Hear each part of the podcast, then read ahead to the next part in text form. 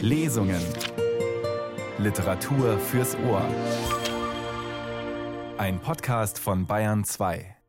Mit Judith Heidkamp. Und ich sage jetzt nicht, I would prefer not to, denn sonst wird das nichts mit der klassischen Lesung heute. Aber Bartleby, der Schreiber, der wird es oft sagen im Verlauf der gleichnamigen Erzählung von Herman Melville. Er entzieht sich der Bitte, der Zuständigkeit, der Verantwortung, der Welt, allem. Anfangs bewältigte Bartleby ein unerhört großes Pensum an Schreibarbeiten. Er schien meine Dokumente regelrecht zu verschlingen, als habe er seit langem nach etwas, das er kopieren könne, geradezu gehungert. Diggestionspausen gab es nicht.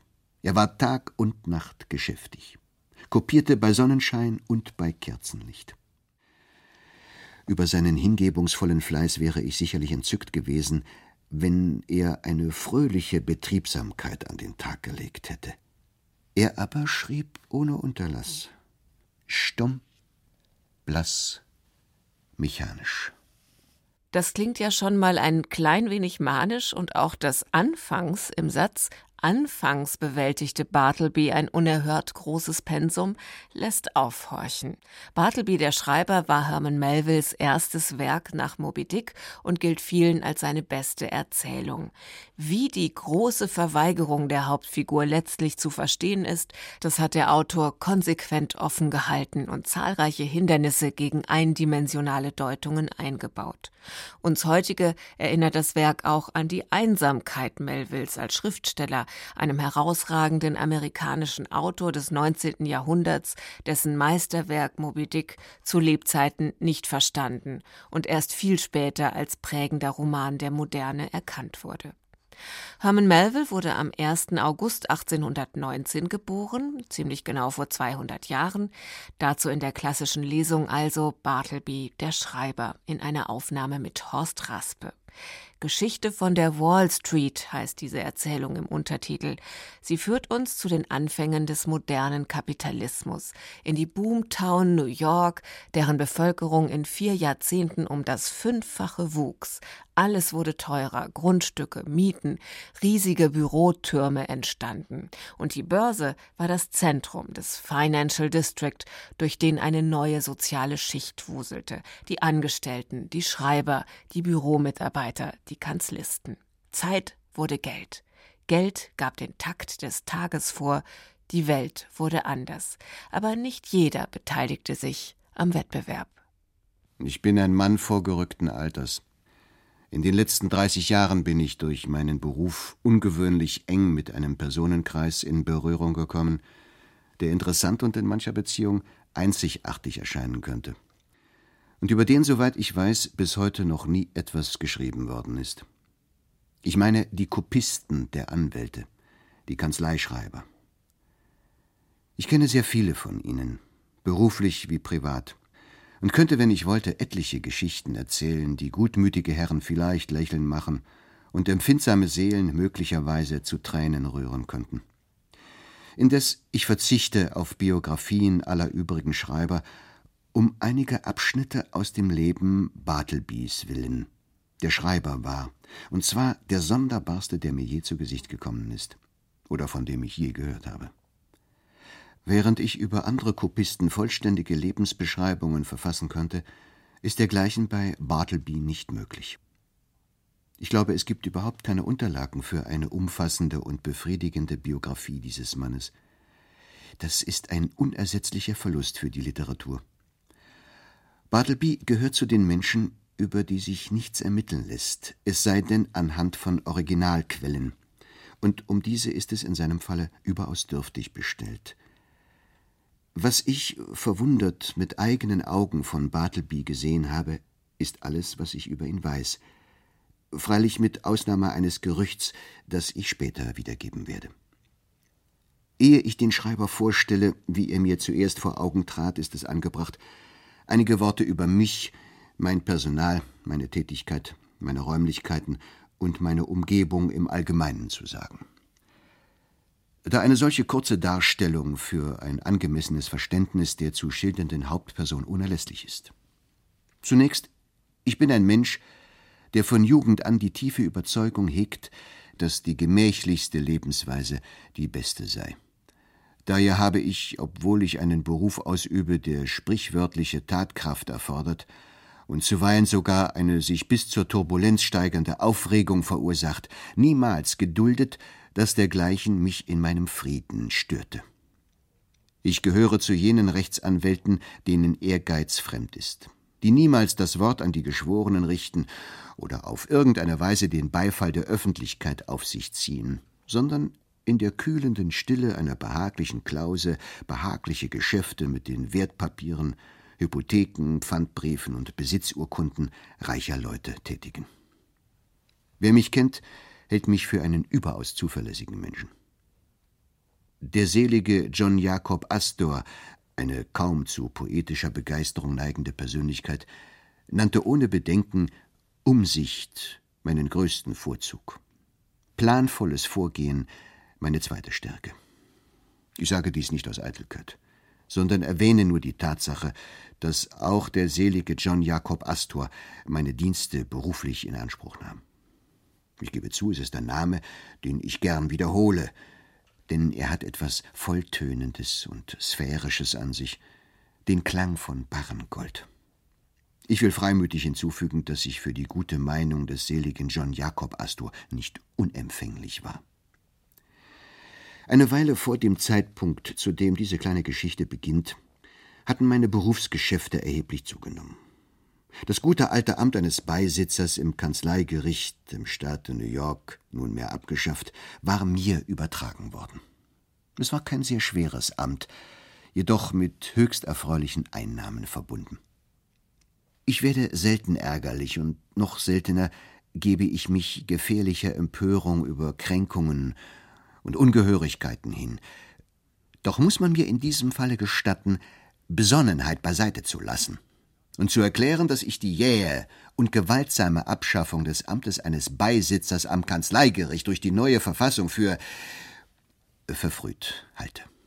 Insofern nämlich, als ich damit gerechnet hatte, lebenslänglich Gewinn daraus zu ziehen und dann doch nur einige kurze Jahre hindurch in seinen Genuss kam. Aber dies nur nebenbei. Meine Kanzleiräume lagen in einem der oberen Stockwerke des Hauses Nummer so und so in der Wall Street. Auf der einen Seite sah man die weiße Wand, die den geräumigen, durch das ganze Gebäude führenden Lichtschacht begrenzte. Dieser Anblick hätte eher öde denn reizvoll empfunden werden können, da ihm das, was Landschaftsmaler Leben nennen, gänzlich fehlte. In diesem Fall bot jedoch der Blick vom anderen Ende meiner Kanzleiräume zumindest einen Gegensatz, wenn nicht mehr. In dieser Richtung gewährten meine Fenster nämlich ungehinderte Sicht auf eine hochragende, durch Alter und immerwährenden Schatten schwarz gewordene Ziegelwand, deren verborgene Reize zu enthüllen es keines Fernrohrs bedurfte, da man sie zum Nutzen aller kurzsichtigen Betrachter keine zehn Fuß vor meinen Fensterscheiben emporgezogen hatte.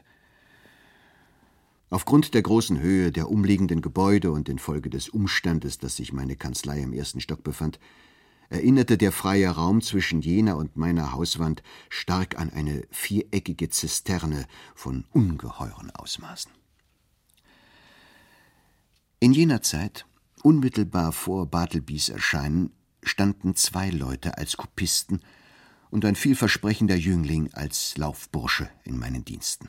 Erstens Turkey, Puter, zweitens Snippers, Kneifer und drittens Gingernut, Ingwerplätzchen. Das sind gewiss Namen, deren gleichen man für gewöhnlich nicht im Adressbuch findet. In der Tat, es waren Spitznamen, die sich meine drei Schreiber gegenseitig verliehen hatten, in der Meinung, damit die jeweiligen äußeren und charakterlichen Züge zum Ausdruck gebracht zu haben. Turkey war von gedrungener Gestalt und korpulent. Ein Engländer, etwa in meinem Alter, also knapp 60. Morgens hatte sein Gesicht, man könnte sagen, eine schöne, blühende Tönung. Nach zwölf Uhr mittags aber, seiner Essensstunde, glühte es wie ein Kohlenrost zur Weihnachtszeit und fuhr fort zu glühen, dabei jedoch allmählich verblassend, bis etwa sechs Uhr abends, Danach sah ich nichts mehr von dem Eigentümer des Gesichts, das mit der Sonne seinen höchsten Stand erreichte und mit ihr unterzugehen schien. Um am nächsten Tag mit gleicher Regelmäßigkeit und unvermindertem Glanz aufzugehen, den Zenit zu erklimmen und sich dem Horizont zuzuneigen. Im Laufe meines Lebens bin ich häufig Zeuge von ungewöhnlichen Zusammentreffen zweier Ereignisse gewesen, und keineswegs zu den unbedeutendsten gehörte die Tatsache, dass genau zu dem Zeitpunkt, da Turkey auf seinem roten und leuchtenden Gesicht den höchsten Strahlenglanz entfaltete, dass also in diesem kritischen Moment auch die Phase begann, in der ich seine Leistungsfähigkeit für den Rest des Tages als ernstlich beeinträchtigt ansehen musste. Nicht, dass er dann wirklich müßig oder der Arbeit abhold gewesen wäre, weit gefehlt. Das Problem bestand vielmehr darin, dass er dazu neigte, nun allzu große Energie zu entfalten. Eine sonderbare, erregte, verworrene und launische, um Folgen unbekümmerte Geschäftigkeit überkam ihn. Beim Eintauchen der Feder ins Tintenfass ließ er es an Vorsicht fehlen. Seine Kleckse auf meinen Schriftsätzen sind ausnahmslos nach zwölf Uhr mittags aufs Papier getropft. Nun pflegte er am Nachmittag nicht nur leichtsinnig zu sein und in betrüblicher Weise zum Klecksen zu neigen, sondern trieb es bisweilen noch ärger und verursachte erheblichen Lärm. An solchen Tagen leuchtete auch sein Gesicht in erhöhter Farbenpracht, als habe man Kennelkohle auf Anthrazit geschüttet. Er machte unliebsame Geräusche mit seinem Stuhl, verschüttete den Inhalt seines Sandfasses, spaltete beim Nachschneiden sämtliche Federn in seiner Ungeduld der Länge nach auf und warf sie in jäh ausbrechendem Zorn auf den Fußboden. Er hob sich und beugte sich über seinen Tisch, wobei er die darauf liegenden Akten in höchst unschicklicher Weise durcheinanderbrachte, was bei einem älteren Mann wie ihm sehr betrüblich anzusehen war. Doch da ich ihn in vieler Hinsicht überaus schätzte und er sich die ganze Zeit über bis zwölf Uhr mittags zudem als der flinkste und beständigste Mensch erwies und auf eine kaum zu überbietende Weise ein stattliches Arbeitspensum bewältigte, war ich aus eben diesen Gründen dennoch gewillt, über seine Schrullen hinwegzusehen, obschon ich ihm deshalb natürlich manche Vorhaltungen machte. Dabei legte ich jedoch große Milde an den Tag, denn wenn er sich auch am Morgen äußerst höflich, ja denkbar sanftmütig und ehrerbietig zeigte, so war er doch am Nachmittag, fühlte er sich herausgefordert, geneigt, seine Zunge leicht über das Ziel hinausschießen zu lassen, präzise gesagt, unverschämt zu werden. Da ich nun einmal seine morgendlichen Dienste sehr zu schätzen wusste und entschlossen war, sie nicht zu verlieren, und doch zugleich von seiner gereizten Art nach zwölf Uhr unangenehm berührt und als friedliebender Mensch nicht gewillt war, durch meine Ermahnungen ungehörige Repliken auszulösen, nahm ich es an einem Samstagmittag auf mich, samstags trieb er es besonders arg, ihm in aller Güte anzudeuten, dass es nun, da er doch allmählich älter würde, vielleicht ganz angebracht sei, seine Arbeitszeit zu verkürzen. Kurz, er brauche nach zwölf Uhr nicht in die Kanzlei zu kommen, sondern solle nach dem Essen am besten nach Hause gehen und sich bis zum Nachmittagstee ausruhen. Aber nein, er bestand auf seiner nachmittäglichen Pflichterfüllung. Sein Gesicht begann unerträglich zu glühen, als er mir, wobei er am anderen Ende des Zimmers mit einem langen Lineal heftige Bewegungen vollführte, mit geschraubten Worten versicherte, wie unentbehrlich seine Dienste erst am Nachmittag wären wenn sie doch schon am Vormittag nützlich seien. Bei allem Respekt, Sir, sagte Turkey bei dieser Gelegenheit, ich glaube doch, Ihre rechte Hand zu sein. Am Morgen ordne ich lediglich meine Kolonnen und stelle sie in Gefechtsformation auf. Nachmittags aber setze ich mich an die Spitze und greife den Feind mutig an. So! Und damit führte er einen heftigen Stoß mit dem Lineal. Aber die Kleckse, Turkey, gab ich zu bedenken. Zugegeben. Doch bei allem Respekt, Sir. Schauen Sie sich diese Haare an. Ich werde alt. Ein Klecks oder zwei im Verlauf eines heißen Nachmittags, Sir, können doch gewiss nicht ernstlich gegen graues Haar ins Feld geführt werden. Das Alter ist, selbst wenn es einmal eine Seite bekleckst, ehrenwert.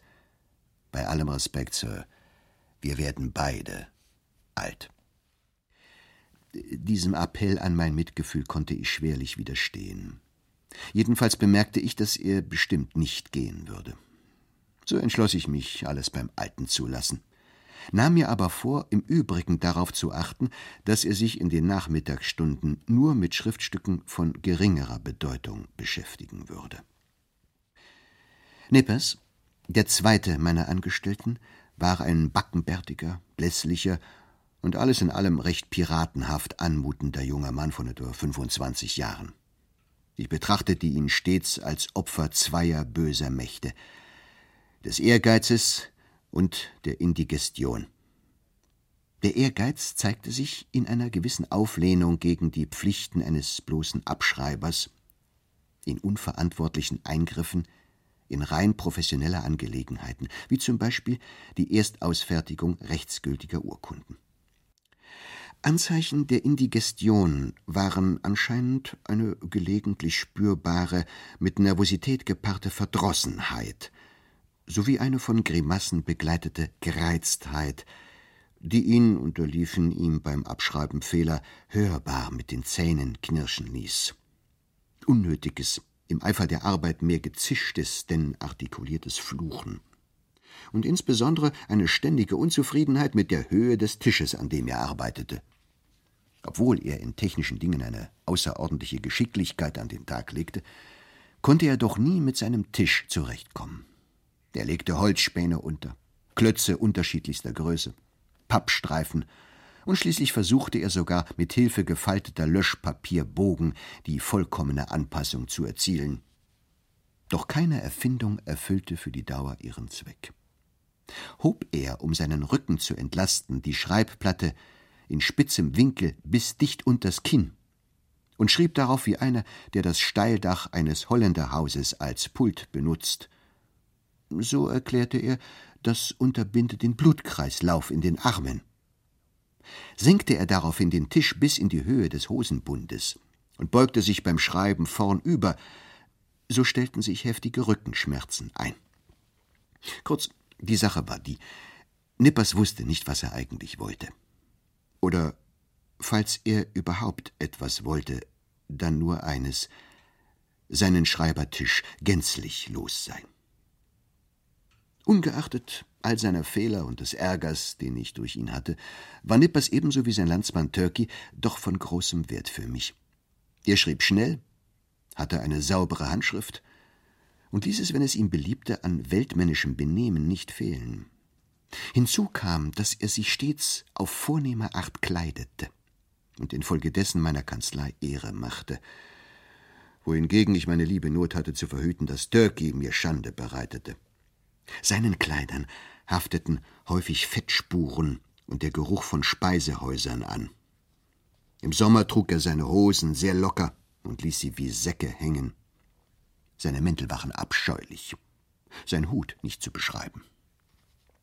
Während mir aber sein Hut gleichgültig war, da er ihn als Engländer in abhängiger Stellung aus selbstverständlicher Höflichkeit und Ehrerbietung stets abnahm, sobald er ins Zimmer trat, lagen die Dinge bei seinem Mantel anders. Über seine Mäntel redete ich des Langen und Breiten mit ihm, aber ohne Erfolg. In Wahrheit war es wohl so, dass es sich ein Mann mit seinem niedrigen Einkommen nicht leisten konnte, mit einem derart leuchtenden Gesicht und einem erstklassigen Mantel zugleich zu prunken. Wie Nippers einmal bemerkte, ging Turkeys Geld größtenteils für rote Tinte drauf. Einmal verehrte ich Turkey im Winter einen sehr anständig aussehenden Mantel von mir, einen wattierten, grauen, höchst angenehm warmhaltenden Mantel, der vom Hals bis zum Knie durchgeknüpft wurde. Ich dachte, Turkey würde diesen Gunstbeweis zu schätzen wissen und sein unbesonnenes und lärmendes Gebaren am Nachmittag mäßigen, aber nein, ich glaube wahrhaftig, der Umstand, sich in einen so flaumweichen und wolldeckenähnlichen Mantel einknöpfen zu können, wirkte sich, nach der Regel, die da besagt, zu viel Hafer tue Pferden nicht gut, schädlich auf ihn aus. In der Tat, so wie es von einem waghalsigen, störrischen Pferd heißt, der Hafer steche es, genau so stach der Mantel Türki. Er machte ihn anmaßend. Er war ein Mensch, dem Wohlstand zum Schaden gereichte. Hegte ich so im Hinblick auf Türkis gewohnheitsmäßige Schwächen meine ganz privaten Vermutungen, so war ich doch bei Nippers vollkommen überzeugt, dass er zumindest ein enthaltsamer junger Mann war, welche Fehler er auch in anderer Beziehung haben mochte. Freilich schien die Natur selbst sein Weinhändler gewesen zu sein und ihn bei seiner Geburt auf eine so vollkommene Weise mit einem leicht reizbaren, brandweinartigen Temperament ausgestattet zu haben, dass sich jede spätere Zecherei erübrigte. Wenn ich mir überlege, wie Nippers inmitten der Stille meiner Kanzleiräume sich zuweilen ungehalten von seinem Sitz erhob, sich über den Tisch beugend die Arme weit ausbreitete, das Pult ergriff und mit unbarmherzigem Knirschen auf dem Fußboden vorrückte und herumstieß, als wäre der Tisch ein verstocktes, unabhängig handelndes Wesen, darauf bedacht, ihm in die Quere zu kommen und ihn zu ärgern. Dann begreife ich voll und ganz, dass Branntweinsoda bei Nippers völlig überflüssig war. Zum Glück für mich machten sich Nippers Gereiztheit und seine daraus resultierende Nervosität aufgrund ihrer besonderen Ursache, der Indigestion, hauptsächlich des Morgens bemerkbar, wohingegen er sich an den Nachmittagen von verhältnismäßig mildem Wesen zeigte, so dass ich es, da Tökis Ausbrüche erst gegen zwölf einsetzten, nie gleichzeitig mit beider Schrullen zu tun hatte. Ihre Launen lösten einander ab wie Wachen. War Nippers am Zuge, trat Turkey nicht in Aktion. Und umgekehrt. Dies war unter den gegebenen Umständen von der Natur gut eingerichtet. Ginger Nut, der dritte meiner Angestellten, war ein Bursche von etwa zwölf Jahren. Sein Vater war Kärrner und hegte den Ehrgeiz, seinen Sohn vor seinem Tode auf der Richterbank anstatt auf dem Kutschbock zu sehen. So schickte er ihn in mein Büro als Studenten der Rechte, Laufburschen, Reinigungskraft und Staubwischer gegen einen Lohn von wöchentlich einem Dollar. Er hatte ein kleines Schreibpult für sich, benutzte es aber nicht oft. Eine Überprüfung der Schublade förderte eine stattliche Menge Nussschalen der verschiedensten Sorten zutage. Für diesen scharfsinnigen Jüngling war in der Tat die ganze edle Rechtswissenschaft in einer Nussschale eingeschlossen. Nicht die unbedeutendste seiner Obliegenheiten, zudem diejenige, die Ginger Nut mit dem größten Eifer erfüllte, war seine Funktion als Kuchen- und Apfellieferant für Turkey und Nippers. Da das Kopieren von Urkunden und Dokumenten eine sprichwörtlich trockene, die Kehle ausdörrende Tätigkeit ist, waren meine beiden Kopisten geneigt, ihre Münder sehr oft mit Spitzenbergern anzufeuchten, einer Apfelsorte, die man an zahlreichen Ständen am Zollhaus und am Postamt kaufen konnte. Auch schickten sie Ginger Nut sehr häufig nach jenem eigenartigen Gebäck aus, klein, flach, rund und überaus würzig, von dem der Spitzname herrührte, den sie ihm gaben. An ruhigen Vormittagen, wenn der Geschäftsbetrieb flau war, pflegte Turkey Dutzende dieser kleinen Plätzchen hinunterzuschlingen, als wären es lediglich Oblaten. Tatsächlich werden ja auch sechs bis acht Stück zum Preise von einem Cent verkauft. Und das Kratzen seiner Feder vermischte sich mit dem Krachen der knusprigen Bissen in seinem Mund. Einer der zahllosen nachmittäglichen Missgriffe Türkis, eine seiner nervösen Hitzköpfigkeiten war, dass er einmal ein Ingwerplätzchen zwischen den Lippen befeuchtete und sodann als Siegel auf eine Pfandurkunde klatschte. Es fehlte damals nicht viel, und ich hätte ihn entlassen. Doch er besänftigte mich durch eine Verbeugung von orientalischer Dimension und die Worte Bei allem Respekt, Sir. Es war großzügig von mir, Sie auf eigene Rechnung mit Büromaterial zu versorgen. Es war also meine ursprüngliche Tätigkeit, nämlich die eines Notars für Eigentumsübertragungen, Spezialisten für ungeklärte Rechtsansprüche in puncto Grundbesitz und Verfassers von tiefgründigen Dokumenten aller Art, durch das mir übertragene Amt eines Beisitzers beträchtlich angewachsen. Für Kopisten gab es jetzt viel zu tun. Ich sah mich nicht nur gezwungen, die bereits vorhandenen Kanzleiangestellten zu rascher Arbeit anzuhalten, sondern bedurfte zusätzlicher Hilfe. Auf eine von mir aufgegebene Annonce hin stand eines Morgens ein junger Mann, regungslos auf der Schwelle meines Büros. Denn die Tür stand, da es Sommer war, offen. Ich sehe seine Gestalt noch heute vor mir. Farblos ordentlich, erbarmungswürdig ehrbar, unendlich einsam. Es war Bartleby. Nach einem kurzen Gespräch seiner Eignung betreffend, stellte ich ihn ein. Froh, nun in meinem Schreiberchor einen Mann von so ungemein gesetztem Habitus zu haben, der sich, so glaubte ich, vielleicht vorteilhaft auf Turkeys launisches und Nippers hitziges Naturell auswirken könnte. Ich hätte schon früher erwähnen sollen, dass eine Flügeltür aus Mattglas meine Kanzlei in zwei Räume teilte. Der eine wurde von meinen Schreibern, der andere von mir eingenommen. Je nach Gemütsverfassung riss ich die Flügeltür weit auf oder machte sie zu. Kurz entschlossen wies ich Bartleby eine Ecke in der Nähe der Flügeltür an, jedoch auf meiner Seite des Büros, um diesen stillen Menschen, falls eine kleinere Sache zu erledigen war, mühelos herbeirufen zu können. Ich ließ sein Pult dicht an das kleine Seitenfenster meines Arbeitsraumes rücken.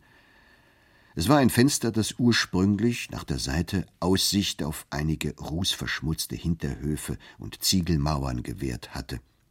Jetzt aber infolge später errichteter Gebäude keinerlei Ausblick mehr bot, wenn es auch etwas Licht spendete. Keine drei Fuß vor den Scheiben ragte eine Hauswand empor, und das Licht fiel von oben zwischen zwei hohen Gebäuden wie durch die schmale Öffnung eines Kuppeldaches herab.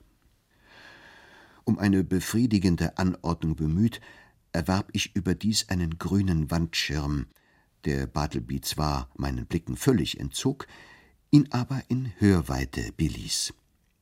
Damit waren Abgeschiedenheit und Gemeinschaftlichkeit gewissermaßen gleichzeitig gewahrt. Anfangs bewältigte Bartleby ein unerhört großes Pensum an Schreibarbeiten. Er schien meine Dokumente regelrecht zu verschlingen, als habe er seit langem nach etwas, das er kopieren könne, geradezu gehungert. Diggestionspausen gab es nicht. Er war Tag und Nacht geschäftig, kopierte bei Sonnenschein und bei Kerzenlicht. Über seinen hingebungsvollen Fleiß wäre ich sicherlich entzückt gewesen, wenn er eine fröhliche Betriebsamkeit an den Tag gelegt hätte. Er aber schrieb ohne Unterlass, stumm, blass, mechanisch. Es gehörte selbstverständlich zu den unerlässlichen Pflichten eines Kopisten, die Richtigkeit seiner Abschrift Wort für Wort nachzuprüfen. Sind in einem Büro zwei oder mehr Kopisten tätig, so helfen sie sich bei der Durchsicht gegenseitig, indem einer die Abschrift vorliest, während der andere das Original vor sich hat. Das ist eine sehr eintönige, ermüdende und stumpfsinnige Tätigkeit. Ich kann mir gut vorstellen, dass sie für so manchen Menschen von sanguinischem Temperament ganz unerträglich wäre. Zum Beispiel kann ich nicht glauben, dass sich der Dichter und Feuergeist Byron zufrieden zu Bartleby gesetzt haben würde, um mit ihm ein Dokument von, sagen wir, 500 mit verschnörkelter Schrift eng beschriebenen Seiten durchzusehen. Ab und zu, wenn die Arbeit drängte, pflegte ich selbst bei der vergleichenden Durchsicht des einen oder anderen kurzen Dokumentes mitzuhelfen. Zu diesem Zweck rief ich jeweils Turkey oder Nippers zu mir. Eine Absicht, die mich bewogen hatte, Bartleby so leicht erreichbar für mich hinter den Wandschirm zu platzieren, war, mich bei solchen alltäglichen Anlässen seiner Hilfe zu bedienen. Er stand, glaube ich, den dritten Tag in meinen Diensten und eine Durchsicht seiner eigenen Abschriften war noch nicht erforderlich gewesen, als ich, um einen kurzen Vorgang, mit dem ich gerade beschäftigt war, so rasch wie möglich abzuschließen, unvermittelt Bartleby zu mir rief. Da die Zeit drängte und ich natürlich erwartete, dass meiner Aufforderung sofort Folge geleistet würde, saß ich über das Original gebeugt am Schreibtisch und hielt die rechte Hand mit der Abschrift ein wenig ungeduldig seitlich ausgestreckt, damit Bartleby nach Verlassen seines Schlupfwinkels sie sofort ergreifen und unverzüglich mit der Arbeit beginnen könne. In dieser Haltung also saß ich, als ich nach ihm rief und ihm in aller Eile erklärte, was ich von ihm wollte, nämlich ein kurzes Schriftstück mit mir durchzusehen. Man stelle sich meine Überraschung, ja meine Bestürzung vor, als Bartleby, ohne sich aus seiner Klause zu rühren, mit eigentümlich sanfter, fester Stimme erwiderte Ich möchte lieber nicht. Eine ganze Weile saß ich stumm da, bis ich meine betäubten Geisteskräfte wieder gesammelt hatte. Gleich darauf kam mir der Gedanke, dass mich meine Ohren getäuscht haben. Oder Bartleby den Sinn meiner Worte völlig missverstanden haben musste. Ich wiederholte meine Aufforderung, so deutlich ich es vermochte doch ebenso deutlich erhielt ich die vorige Antwort. Ich möchte lieber nicht. Möchte lieber nicht, wiederholte ich mechanisch, sprang erregt auf und durchquerte den Raum mit einem Satz. Was soll das heißen? Sind Sie verrückt geworden? Ich wünsche, dass Sie mir bei der Durchsicht dieses Blattes helfen. Da nehmen Sie. Und damit warf ich es ihm hin. Ich möchte lieber nicht, sagte er. Ich blickte ihn unverwandt an. Sein Gesicht war hager, seine grauen Augen verrieten düstere Gelassenheit. Er zeigte keine Erregung, nicht einmal andeutungsweise. Hätte sich in seinem Benehmen auch nur eine Spur von Unruhe, Ärger, Ungeduld oder Unverschämtheit ausgedrückt, mit anderen Worten, Wäre irgendeine normale menschliche Reaktion an seinen Zügen, an seiner Haltung abzulesen gewesen, hätte ich ihn ohne Zweifel hinausgeworfen. So aber hätte ich ebenso gut auf den Gedanken kommen können, meiner fahlweisen Cicero-Gipsbüste die Tür zu weisen. Starr vor Staunen verfolgte ich noch eine Zeit lang, wie er seine Schreibarbeit fortsetzte. Dann nahm ich wieder an meinem Tisch Platz. Das ist ja sonderbar, dachte ich. Was tut man da am besten?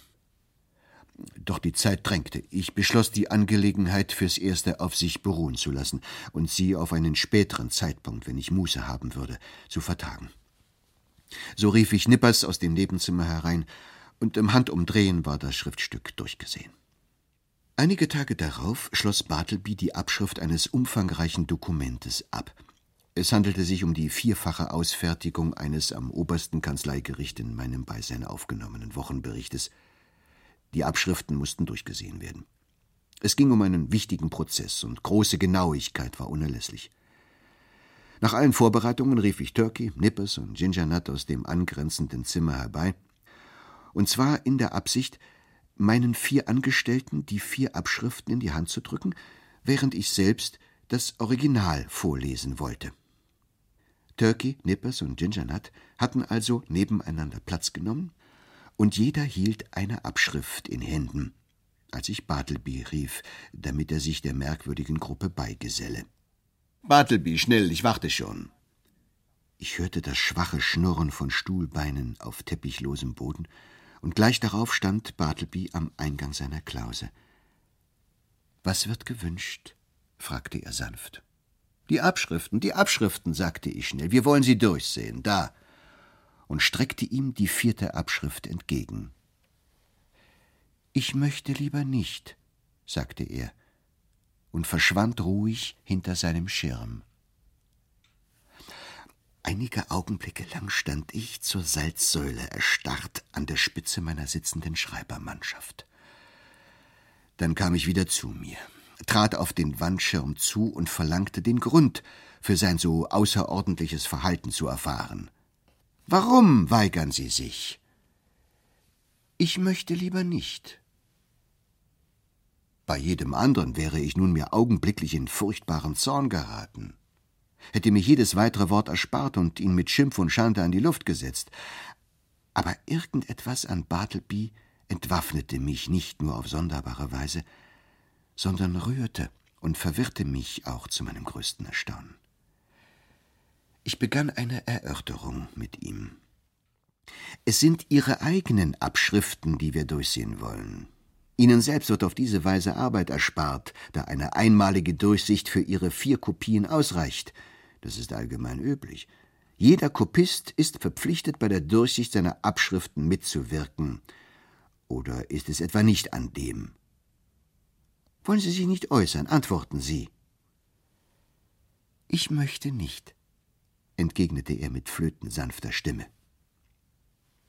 Ich hatte den Eindruck, als erwäge er während meiner Worte im stillen sorgfältig jede Feststellung, die ich traf. Begreife ihren Sinn voll und ganz, könne sich ihrer zwingenden Logik nicht verschließen, werde aber zugleich aufgrund einer schwerer wiegenden Überlegung veranlasst, so zu antworten, wie er es tat. Sie sind also fest entschlossen, meiner Aufforderung nicht nachzukommen. Eine Aufforderung, die sowohl allgemeiner Gepflogenheit wie gesundem Menschenverstand entspricht. Er gab mir bündig zu verstehen, dass meine Meinung in diesem Punkte zutreffe. Jawohl, seine Entscheidung sei unwiderruflich. Es kommt häufig vor, dass jemand, der auf eine nie dagewesene und der Vernunft im höchsten Grade widersprechende Weise eingeschüchtert wird, feststellen muss, dass sein Selbstvertrauen ins Wanken gerät. Er ertappt sich gewissermaßen dabei, dass er dumpf argwöhnt, Recht und Vernunft befänden sich, so unglaublich dies auch sei, allein auf der Gegenseite. Sind unparteiische Personen zugegen, wendet er sich folglich an diese, um sein ins Wanken geratenes Urteil zu stützen. Turkey, sagte ich, was meinen Sie dazu? Bin ich nicht im Recht? Bei allem Respekt, Sir, entgegnete Turkey im höflichsten Ton, ich glaube wohl. Nippers, sagte ich, was ist Ihre Meinung? Meine? Hinauswerfen würde ich ihn. Der aufmerksame Hörer wird an dieser Stelle erkennen, dass Turkeys Antwort aufgrund der morgendlichen Stunde in höfliche und von innerem Frieden zeugende Formulierungen gekleidet ist. Nippers dagegen Gereiztheit verrät. Oder um ein schon früher gebrauchtes Bild zu wiederholen, Nippers Übellaunigkeit war am Zuge. Turkis nicht. Ginger Nut, sagte ich, gewillt auch die geringste Stimme für mich heranzuziehen, was meinst du dazu? Ich meine, er hat einen kleinen Sparren, erwiderte Ginger Nut und grinste. Sie hören, was die anderen sagen, rief ich zum Wandschirm gewandt. Kommen Sie also und tun Sie Ihre Pflicht. Doch Bartleby würdigte mich keiner Antwort. In äußerster Verwirrung dachte ich einen Augenblick lang angestrengt nach. Doch wieder drängte die Arbeit. Abermals beschloss ich, die Klärung der Angelegenheit auf eine künftige Mußestunde zu verschieben. Mit einiger Mühe bewerkstelligten wir die Durchsicht der Papiere ohne Bartleby. Wenn auch Turkey alle Nase lang respektvoll seine Meinung einfließen ließ, dass ein solches Verfahren ganz ungewöhnlich sei, während Nippers, bedingt durch dyspeptische Nervosität, dann und wann gezischte Verwünschungen gegen den widerspenstigen Esel hinter dem Wandschirm zwischen den zusammengepressten Zähnen hervorstieß. Und für ihn, Nippers, sei dies das erste und letzte Mal, dass er unentlohnt die Arbeit eines anderen verrichte. Unterdessen saß Bartleby, blind gegen alles außer seiner eigenen Arbeit, in seiner Klause. Einige Tage vergingen. Der Schreiber war mit einer anderen langwierigen Aufgabe beschäftigt. Sein jüngst an den Tag gelegtes ungewöhnliches Verhalten veranlasste mich, seine Angewohnheiten sorgfältig zu beobachten. Es fiel mir auf, dass er nie zum Essen ging, ja, dass er nirgendwohin ging. Bis jetzt hatte ich ihn, soweit mir bewusst war, überhaupt noch nie außerhalb meiner Kanzlei gesehen. Er war eine ewige Wache im Winkel. Gegen elf Uhr morgens bemerkte ich, dass sich Ginger Nut der Öffnung in Bartlebys Wandschirm näherte, als habe ihn ein stummer, von meinem Platz aus unsichtbarer Wink dorthin zitiert. Daraufhin verließ der Bub mit ein paar Cents klimpert die Kanzlei und kehrte mit einer Handvoll Ingwerplätzchen zurück, die er in der Klause ablieferte, wobei er zwei Stück zum Lohn für seine Mühe erhielt. Er lebt also von Ingwerplätzchen, dachte ich. Ist nie richtig zu Mittag? Er muss demnach Vegetarier sein. Doch nein, er ist ja noch nicht einmal Gemüse. Er ist nichts als Ingwerplätzchen. Mein Geist verlor sich in Träumereien über die mutmaßlichen Auswirkungen, die ausschließlicher Genuss von Ingwerplätzchen auf die menschliche Konstitution habe. Die Bezeichnung Ingwerplätzchen rührt daher, dass dieses Gebäck zu einem wesentlichen Teil aus Ingwer besteht, der zudem den endgültigen Geschmack bestimmt. Doch was war Ingwer? Ein feurig, scharfes, würziges Zeug. War Bartleby feurig und scharf? Ganz und gar nicht. Ingwer hatte demnach keine Wirkung auf Bartleby. Vermutlich mochte er es lieber, dass er keine hatte. Nichts erbittert einen ernsthaften Menschen so sehr wie passiver Widerstand. Besitzt derjenige, gegen den sich der Widerstand richtet, nicht gerade eine unmenschliche Charakterveranlagung, und ist der Widerstandleistende in seiner Passivität vollkommen harmlos, dann wird ersterer, sofern halbwegs bei guter Laune, danach trachten, in seiner Fantasie nachsichtig zu deuten, wofür sein Verstand keine Erklärung zu finden vermag. Genauso betrachtete ich meistenteils Bartleby und sein Verhalten. Armer Kerl, dachte ich. Er meint es nicht böse. Es liegt auf der Hand, dass er nicht unverschämt sein will. Sein Gesichtsausdruck beweist zur Genüge, dass seine Schrullen nicht auf Vorsatz beruhen. Seine Arbeit ist von Wert für mich. Ich komme mit ihm aus. Entlasse ich ihn, so ist es leicht möglich, dass er an einen weniger nachsichtigen Prinzipal gerät, und dann wird er grob behandelt, vielleicht sogar fortgejagt, und muss elendig verhungern. Oh ja, hier konnte ich mir billig köstliches Selbstlob erkaufen. Bartleby zu helfen, seinen sonderbaren Eigensinn zu dulden, kostet mich wenig oder gar nichts, während ich zugleich meine Seele durch etwas bereichern, was sich als süßer Brosamen für mein Gewissen erweisen könnte. Doch hielt diese Gemütsverfassung nicht unvermindert an. Mitunter reizte mich Bartlebys Passivität. Ich fühlte mich sonderbar aufgestachelt, ihn bei neuerlichem Widerstand zu ertappen, einen Funken des Zorns zu entzünden, der meinem eigenen entsprach. Ich hätte freilich ebenso gut versuchen können, aus einem Stück Windsor-Seife mit den Fingerknöcheln Feuer zu schlagen. Eines Nachmittags jedoch nahm der böse Trieb in mir überhand, und es entwickelte sich die folgende kleine Szene. Bartleby, sagte ich, wenn diese Schriftstücke sämtlich abgeschrieben sind, will ich sie mit Ihnen durchsehen. Ich möchte lieber nicht. Wie? Sie werden doch wohl nicht auf Ihrem grillenhaften Eigensinn beharren wollen. Keine Antwort. Ich riss die nahe Flügeltür auf und wandte mich an Turkey und Nippers mit dem Ausruf Bartleby sagt schon wieder, er wolle sich an der Durchsicht seiner Papiere nicht beteiligen. Was halten Sie davon, Turkey?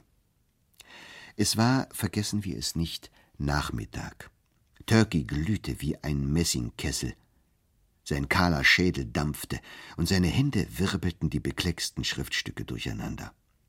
Davon halten? brüllte Turkey. Ich meine, ich werde gleich hinter seinen Wandschirm kommen und ihm das Auge blau schlagen.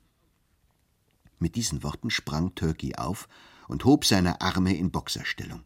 Er war schon auf dem Weg, sein Versprechen wahrzumachen, als ich ihn zurückhielt, erschrocken über die Wirkung, die das meinerseits unbedachte Wachrufen der nachmittäglichen Streitlust Turkeys hatte. Setzen Sie sich hin, Turkey, sagte ich, und hören Sie, was Nippers zu sagen hat. Was meint denn Sie dazu, Nippers? Wäre es nicht mein gutes Recht, Bartleby auf der Stelle zu entlassen? Vergebung, Sir. Das müssen Sie selbst entscheiden. Ich finde sein Benehmen recht ungewöhnlich und im Hinblick auf Turkey und mich wirklich ungerecht. Doch ist es vielleicht nur eine vorübergehende Laune. Oho, rief ich, Sie haben Ihre Ansichten ja merkwürdig geändert. Sie finden sehr liebenswürdige Worte für ihn. Das ist das Bier, mischte sich Turkey lauthals ein. Alle Liebenswürdigkeit kommt vom Bier. Nippers und ich haben heute zusammen Mittag gegessen. Sie sehen ja selbst, Sir, wie sanftmütig ich bin. Soll ich hingehen und ihn verprügeln? Sie meinen vermutlich Bartleby. Nein, Turkey, heute nicht, entgegnete ich. Nehmen Sie bitte Ihre Fäuste herunter. Ich schloss die Flügeltür und trat abermals auf Bartleby zu. Ich spürte, wie ein neuer Antrieb mich in mein Verhängnis lockte. Ich brannte darauf, dass er sich wiederum gegen mich empörte. Mir fiel ein, dass Bartleby nie die Kanzlei verließ.